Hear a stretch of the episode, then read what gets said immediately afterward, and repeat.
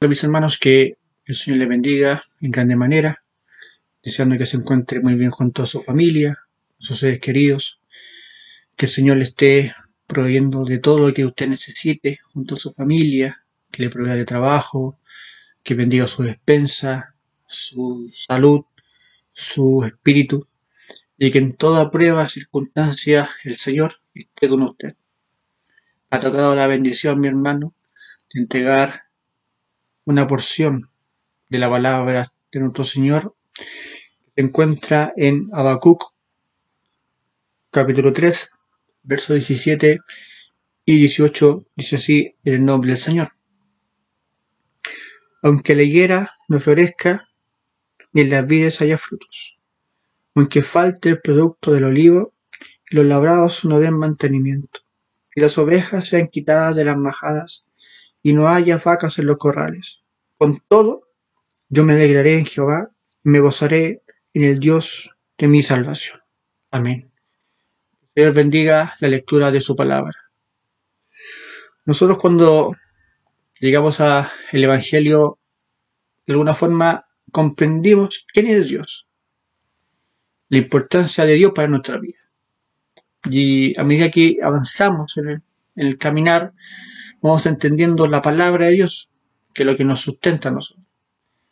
Claramente ayudado por el Espíritu Santo, es la que de alguna forma nos va revelando, nos va mostrando cómo la palabra realmente eh, enluza nuestra vida, cómo esta palabra nos fortalece, nos da entendimiento para comprender el Dios a quien servimos. Porque nuestro culto debe ser racional, mis hermanos. No es un culto irracional. El Dios a quien servimos es racional, su palabra es racional. Por lo tanto, nuestra adoración, nuestra vida para Dios debe ser racional. Y eso lo hacemos solamente por la persona del Espíritu Santo. Y así seguimos avanzando en el caminar, comprendemos que el cristiano pasa por pruebas, por dificultades, por tormentas y aún también por las consecuencias de los pecados y las malas decisiones del pasado. Y son, a veces, en el cristiano son muchas y llegan de golpe. Porque el Evangelio no es de flor en flor y tampoco de prueba en prueba. Y es un equilibrio. Y ese es el verdadero Evangelio. Y un evangélico, un cristiano, un hijo de Dios, no puede decir que anda bien todo, desde que aceptó al Señor y llega y lleva 30 años sirviendo al Señor. O que desde que aceptó al Señor y 30 años ha sido todo mal. Hay un equilibrio, ¿no es cierto? Obviamente nuestra fe debe ser probada. Y si realmente tenemos la convicción, si realmente creemos y le creemos a Dios, por eso son las pruebas y así de alguna forma aprendemos a conocer y a depender de Dios. Por eso eh, Abraham, Moisés, Josué, Elías, Juan el Bautista, hasta el mismo Señor, tuvieron que pasar por el desierto para conocer al Señor, para conocer a Dios, para depender de Dios solamente. Por eso es importante que nosotros como cristianos pasemos por el desierto para que realmente conozcamos al buen pastor, para que nuestra vida espiritual no esté fundada en nuestras capacidades, en nuestros títulos, en nuestros logros, sino solamente en la misericordia y en el poder de Dios. Y a medida que vamos avanzando, comprendemos que es así. Porque obviamente todo lo que tenía, por ejemplo, Moisés, Dios, ¿dónde forma a Moisés? En el desierto. Ahí Moisés realmente es llamado con un propósito para liberar a su pueblo, en el desierto. Hasta el mismo Señor Jesús y nosotros somos siervos del Señor, por lo tanto no somos mayores que Él. Y así vamos avanzando en este caminar, eh, pasamos por dificultades, por pruebas, enfermedades, muchas veces no entendemos por qué pasan las cosas. Y es normal, es natural.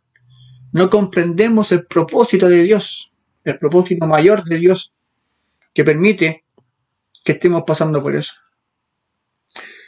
De aquí una muestra bien clara en la misma palabra de Dios de que si realmente hemos comprendido lo que es ser un hijo de Dios.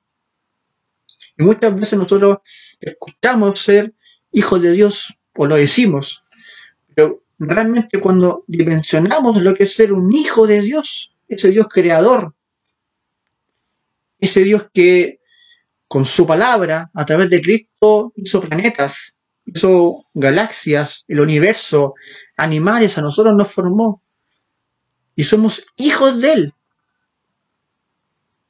Es necesario que realmente comprendamos el Dios a quien servimos.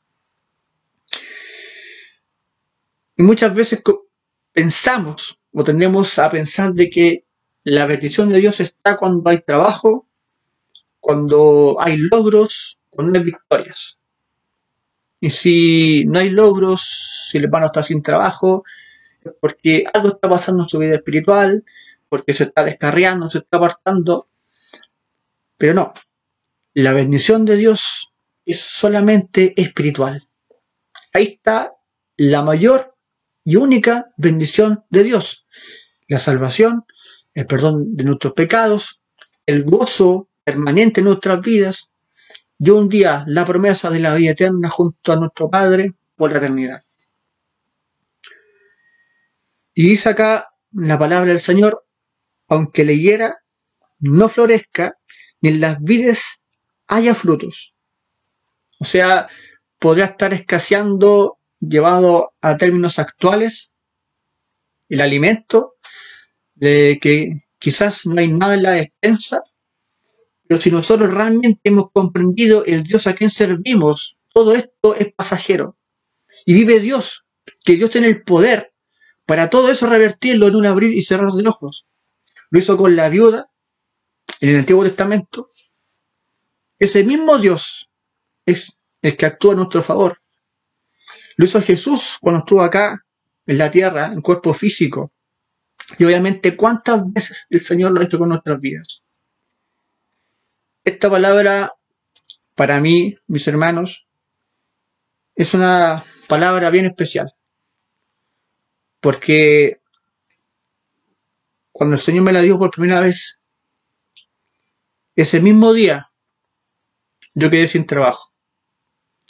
Ese mismo día que el Señor me amonestó, me entregó este mensaje para compartirlo con mis hermanos en un par de días más, ese mismo día, quedé sin trabajo. Entonces comprenderán de que pararse y decir, aunque la higuera no florezca, ni en la pieza haya frutos, aunque falte el producto del olivo, y los labrados no den mantenimiento, y las ovejas sean quitadas de la majada, y así, ¿no es cierto?, muchos ejemplos que pone acá Habacuc, y termina con todo, yo me alegraré en Jehová y me gozaré en el Dios de mi salvación. Si ese mismo día que el Señor me había dado esta palabra para compartir en mi iglesia, ese mismo día había quedado sin trabajo. Sin trabajo horas después. Pero cuando uno comprende que todo esto, mis hermanos, es pasajero, que la voluntad de Dios es mayor, que los propósitos de Dios son excelentes, que los propósitos de Dios son lo mejor para nuestras vidas. Podemos estar sin trabajo, podemos estar enfermos, podemos estar pasando la prueba, pero sabemos que Dios va con nosotros, mis hermanos. Porque en Nahum 1.7 dice, Jehová es bueno, fortaleza en el día de la angustia y conoce a los que en él confían.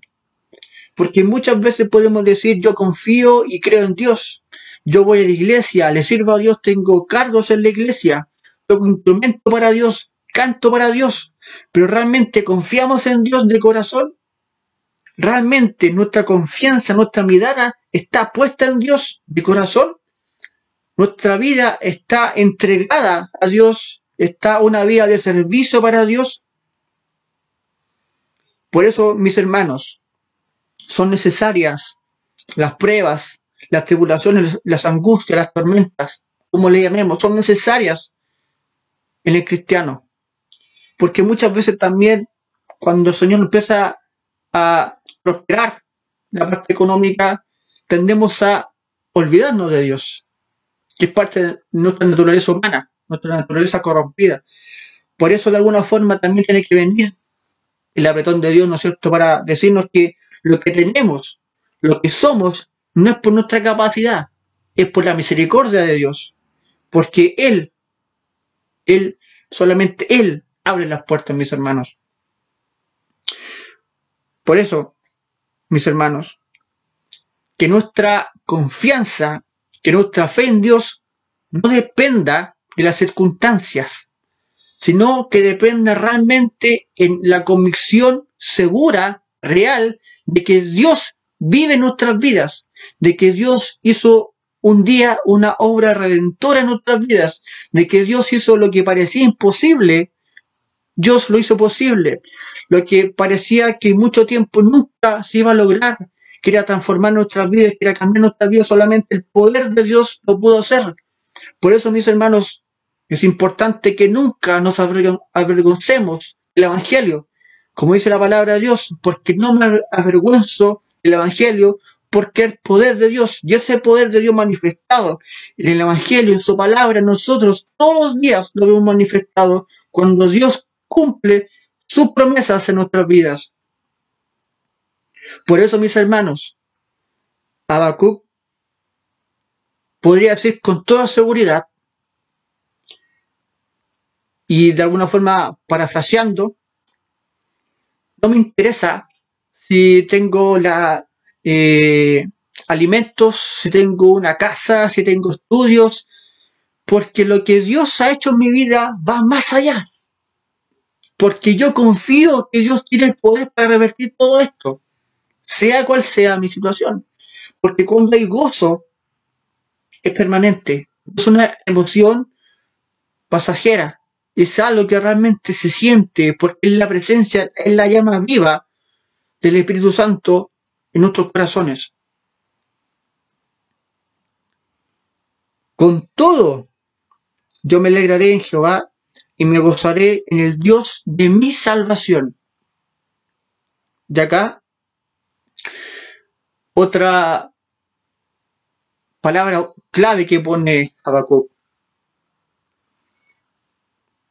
Y me gozaré en el Dios de mi salvación de mi salvación.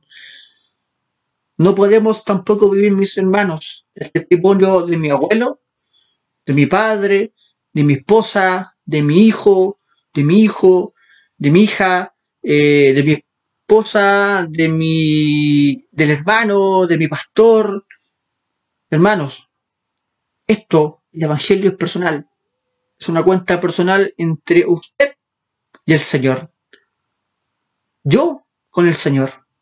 La cuenta es personal, mis hermanos. Vamos más atrás en el Antiguo Testamento y vemos la historia de un hombre que fue llevado a lo más alto en Babilonia, Daniel,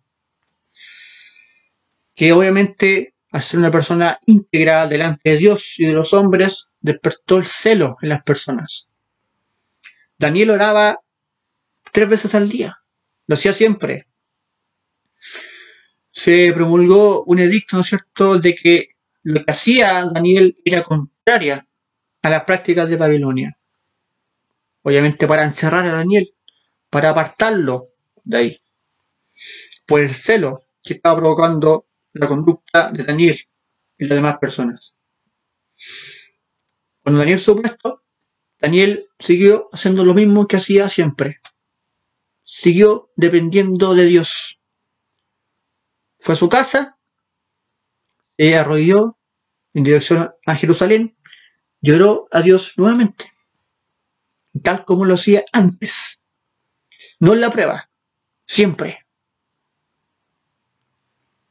Llegó el momento quizás más crítico en la vida de Daniel, el momento más difícil en la vida de Daniel, cuando fue arrojado al foso de los leones. El rey estimaba mucho a Daniel porque conocía su integridad, su rectitud. Levanta muy temprano, ¿no es cierto? El rey a ver a Daniel y si uno mira el relato, el relato completo muestra la actitud del rey en la noche y nada de Daniel. Solamente muestra la actitud del rey. Le pregunta, se acerca el rey y le pregunta a Daniel si está vivo. Si el Dios a que él, servía lo ha podido librar. Y la respuesta de Daniel es categórica. El Dios mandó a su ángel y tapó la boca de los leones. Pero ¿por qué Dios hizo eso en la vida de Daniel? Porque su confianza no estaba en las circunstancias. La confianza de Daniel era realmente en Dios y no en la circunstancia o en el cómo estamos. Mis hermanos, que nuestra confianza, que nuestra fe, nuestra convicción en Dios sea realmente en Dios, en sus propósitos, en su palabra y nada más. Que no dependamos de las circunstancias, de los momentos, de los tiempos. Que realmente comprendemos quién es Dios, su evangelio, sabremos que Dios tiene el poder para transformar, para bendecir nuestras vidas en su tiempo y según sus planes y propósitos. Y si hasta acá ha sido una prueba muy difícil la que usted está pasando en su vida, el Dios a quien servimos, un día lo va a dar el gozo eterno, descanso eterno, paz eterna y la vida eterna, que lo más importante que el Señor nos va a dar nos ha entregado a través de su muerte y resurrección en la cruz del Calvario. Que Dios bendiga esta palabra, mis hermanos, en nuestros corazones. Y realmente, a pesar de todas las dificultades, las pruebas, lo que estemos pasando, igual que Habacuc, con todo, yo me alegraré en Jehová y me gozaré en el Dios de mi salvación. Que el Señor le bendiga a mis hermanos, y para mi Dios es la honra y la gloria, desde ahora y para siempre. Amén.